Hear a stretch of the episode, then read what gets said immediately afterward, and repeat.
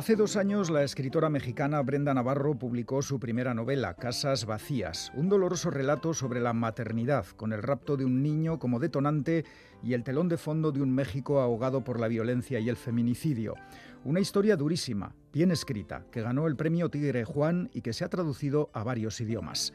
Y ahora, dos años después, Brenda Navarro publica su segunda novela, Ceniza en la boca, también dura, también dolorosa, que arranca con un suicidio y pone sobre la mesa sin adornos ni contemplaciones la cruda realidad de los emigrantes en España, personas que abandonan sus países en busca de un futuro mejor y se encuentran con una Europa hipócrita y miserable. Teníamos muchas ganas de hablar con Brenda Navarro y hoy cumplimos nuestro deseo. Brenda, es un placer tenerte con nosotros. Bienvenida a Pompas de Papel. Estoy feliz de estar aquí. Muchas gracias. Gracias a ti por acercarte a nuestros estudios. Eh, eres mexicana, vives en Madrid, sabes lo que es emigrar. Eh, Quiero imaginar que tu experiencia no ha sido tan dura como la de los protagonistas de Ceniza en la Boca.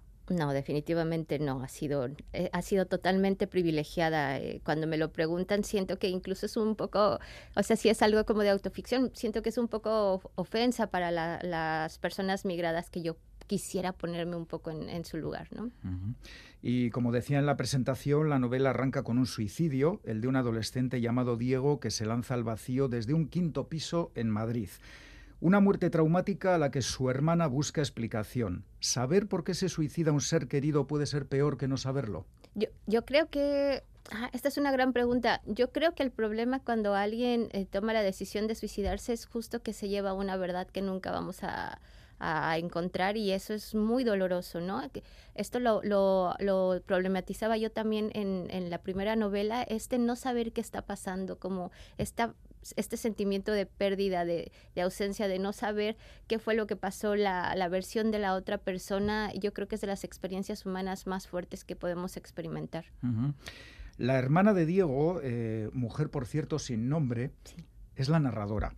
Y sabemos que ella nació de padre desconocido y que eso es una carga que arrastra eh, porque su hermano sí, su hermano es mejor porque es el fruto legítimo del matrimonio de su madre. Qué tremendo. Muy tremendo. E, este es un, este es un tema que, que nadie había sacado aquí en, en, territorio español, así que te agradezco que, que, lo saques. En México sí que es algo bastante común la ausencia de, del padre, el, no saber quién es realmente quien ejerce la paternidad, quién te ha engendrado, y ahora las nuevas generaciones empiezan como a cuestionar muchísimas más cosas y nos está remontando a ese gran acontecimiento de México que es la revolución y nos estamos dando cuenta de que eso que enorgullece al país en realidad ha sido muy doloroso para las mujeres en México, ¿no? Ceniza en la boca es una crónica de desarraigo, de tener que emigrar a otro país y hacer trabajos eh, mal pagados y que nadie quiere.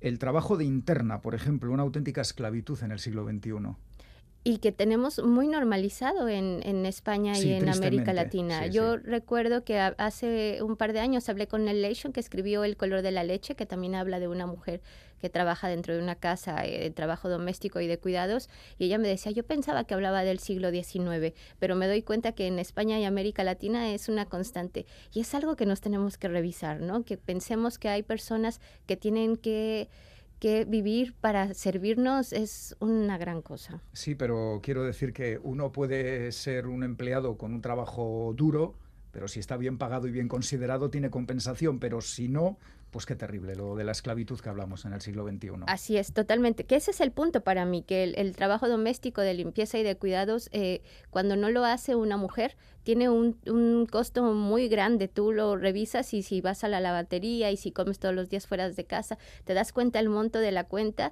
y dices, vaya tela, ¿no? Y entonces cuando dices, no, prefiero, y lo he escuchado realmente en, en Madrid, eh, prefiero que lo haga una, una mujer eh, interna y, y, que se sienta agradecida, ¿no? De que viva con nosotros.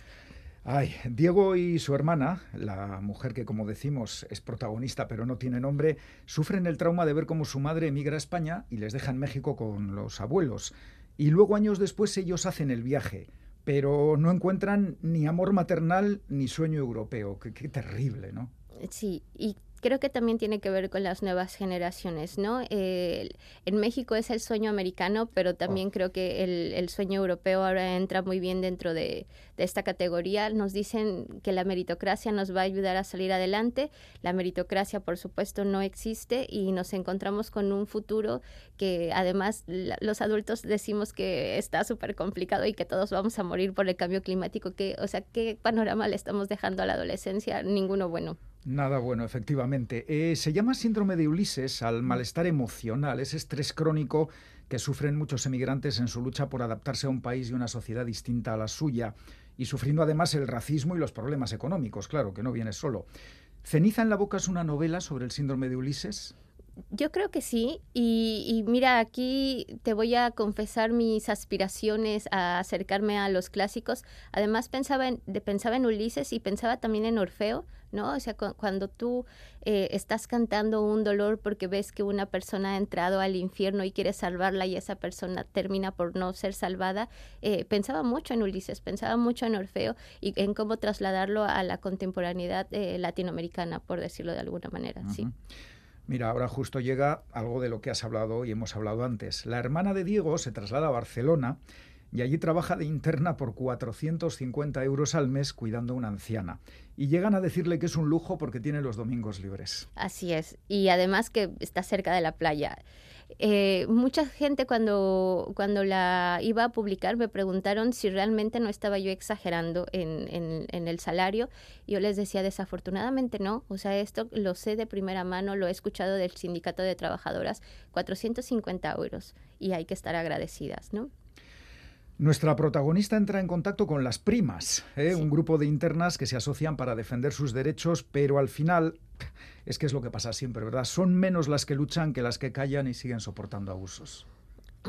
Sí. esa es la realidad. Esta es una gran autocrítica también. ¿eh? eh yo eh, siempre cuento esta anécdota, la voy a contar en dos pincelazos. Eh, hace un par de años, justamente Pícara Magazine, que siempre me ha abierto las puertas de par en par, me pidió que hiciera una crónica de Angela Davis cuando fue a Madrid y ahí fuimos todas. Había una gran fila de mujeres escuchando a Angela Davis, porque ¿quién no quiere escuchar a Angela Davis? Claro. Y hace, y como a 20 minutos de ahí estaban las trabajadoras migradas tratando de explicarnos muchas cosas y no estábamos ahí. Y eso para mí fue una gran autocrítica de yo tampoco estuve ahí, ¿no? Y esa es la gran diferencia. Preferimos eh, estar del lugar cómodo porque en el incómodo eh, nos arriesgamos también el cuerpo y otras cosas que no estamos tan dispuestas a arriesgar. Me has dado pie a la siguiente pregunta. Esto parece que está programado, pero no. ¿eh? En la novela no quedan nada bien las universitarias que apoyan a las internas en lucha, ni el joven escocés que tiene una relación con la hermana de Diego, ¿La solidaridad de los europeos es siempre limitada? Mm, yo creo que más que limitada, el problema es que está mal ubicada. Yo todavía creo, tengo la esperanza de que se, nos podamos acomodar en el lugar adecuado, eh, que Europa escuche porque América Latina por sus propias condiciones, América Latina y todos estos países que llaman del sur, por nuestras propias condiciones de ausencia de estado de bienestar, hemos aprendido a sobrevivir, a generar redes y Europa ahora mismo necesita reacomodar esas redes. Entonces eh, es, limitada porque necesita cambiar de lugar y cuando estén, digamos, del mismo lado que nosotros, yo creo que habrá una gran diferencia y cambio de cosmovisión en el mundo. Me estás recordando a una autora, Violeta Serrano, no sé si la conoces escribió un libro eh, que se titulaba Poder Migrante y hablaba de lo que tú mm. estás hablando, de que tenemos que aprender de quienes están acostumbrados a sobrevivir en la precariedad y en la necesidad, porque es que ahora nos vemos inmersos en esa situación. Sí, y, vamos para allá, que el, estado de bienestar se está desmantelando y no se va a volver a, conformar como, como nos prometieron que iban a hacerlo. Eh, tanto en tu primera novela, Casas Vacías, como en esta segunda, es algo que me ha llamado la atención, hay un personaje femenino llamado Nagore, con raíces vascas. ¿Se trata de la misma persona? Es la misma, persona. Hay que decir que no, no tiene, en la segunda novela sobre todo, no tiene un protagonismo grande, pero hace así como una aparición fugaz. Sí. Eh, eh, ¿Tienes alguna relación con el País Vasco, con Euskadi? Pues realmente no, pero tengo una hija adolescente que se llama Negu por Negu Gorriak. Oh, era yo muy joven, era yo muy joven. Negu Gorriak. Sí, entonces, eh, pues por ahí siempre tuve como mucha inquietud por todo lo que pasaba acá. De hecho, lo decía un amigo mío de la, del, del bachillerato. ¿Te acuerdas cuando nos despedíamos con Cora Sartaguda? O sea, había ahí una gran relación con la música eh, en, mi, en mi juventud. Sí, sí, sí. Bueno, hay algún nombre vasco también en la novela, Inara, por ejemplo. sí. sí. Eh, si alguien tiene dudas de por qué Diego, su hermana y su madre abandonan México y tantas otras personas, la segunda parte del libro lo aclara todo. Violencia, feminicidios, narcotráfico, cadáveres decapitados colgando de un puente.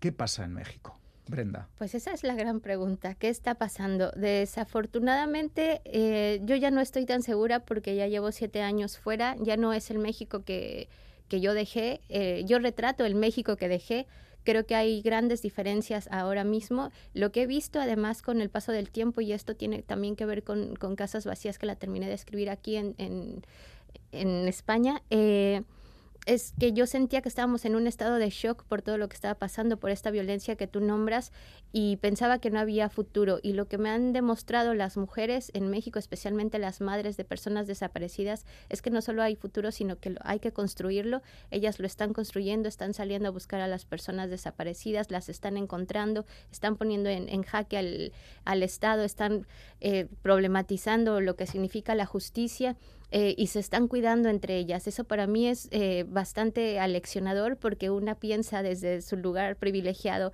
uff, esto está muy mal, pero ellas con todo lo que está mal siguen sobreviviendo. Entonces es interesantísimo porque mientras pasa todo esto que yo nombro, hay también toda esta fuerza. ¿Qué pasa en México? Que estamos sobreviviendo ante un Estado que quiere machacarnos porque porque esa es su forma de sobrevivir, ¿no? en, en, América Latina los estados, además de no ser de bienestar, en realidad sobreviven violentando sistemáticamente la ciudadanía. Hay que decir que Brenda Navarro estudió Sociología y Economía Feminista en la Universidad Autónoma de México, cursó un máster en Estudios de Género, Mujeres y Ciudadanía en la Universidad de Barcelona, es fundadora de Enjambre Literario, un proyecto para publicar obras escritas por mujeres. Eh, Brenda, eh, ¿esto explica que las principales protagonistas de tus novelas sean mujeres? Probablemente sí, eh, pero además siento que, mm, que, sí se lo debo a, la literatura, al menos en México. Eh, necesitamos tener voces de mujeres. Yo admiro muchísimo a, a Juan Rulfo, a Ibargüengoitia, que, he, bebido toda esa tradición, pero me gustaría nombrar a muchísimas más mujeres y, mi parte, digamos, mi, mi, pequeño pedacito al menos es, es, seguir utilizando la voz femenina. Ya después, quién sabe, a lo mejor hablo como un robot, qué sé yo, pero por ahora me importa que sean las mujeres, sí. Has publicado dos novelas. Las dos muy duras, dolorosas. Eh, ¿Escribirás algún día una historia que no sea dramática? Pues yo espero que sí. Eh, ayer justamente lo hablaba con, una dinamizadora de lecturas. Mi gran objetivo es escribir algo que dé risa, aunque en el fondo sea muy tristísimo, pero que mientras lo vayamos leyendo dé risa. Y ahí muestro mi gran aspiración a, Jorge Ibargüengoitia, el escritor mexicano. Si yo un día pudiera escribir como él, me daría por bien servida. Eh, ¿Tienes planeado tu próximo libro? Pues lo tengo planeado lo voy trabajando, poco, se está cocinando, la protagonista aparece en Ceniza en la Boca de una forma también fugaz, me parecía importante y creo que voy a cerrar ahí todo lo que significa hablar de violencia contra las mujeres, como de México, España y tal vez ya la cuarta sea, sea divertida, ojalá que sí. Pues Ceniza en la Boca, una novela necesaria publicada por la editorial Sexto Piso, escrita por Brenda Navarro, Brenda, muchísimas gracias por aceptar la invitación de Pompas de Papel y hasta la próxima. Hasta la próxima, muchas gracias. Estoy feliz de estar aquí.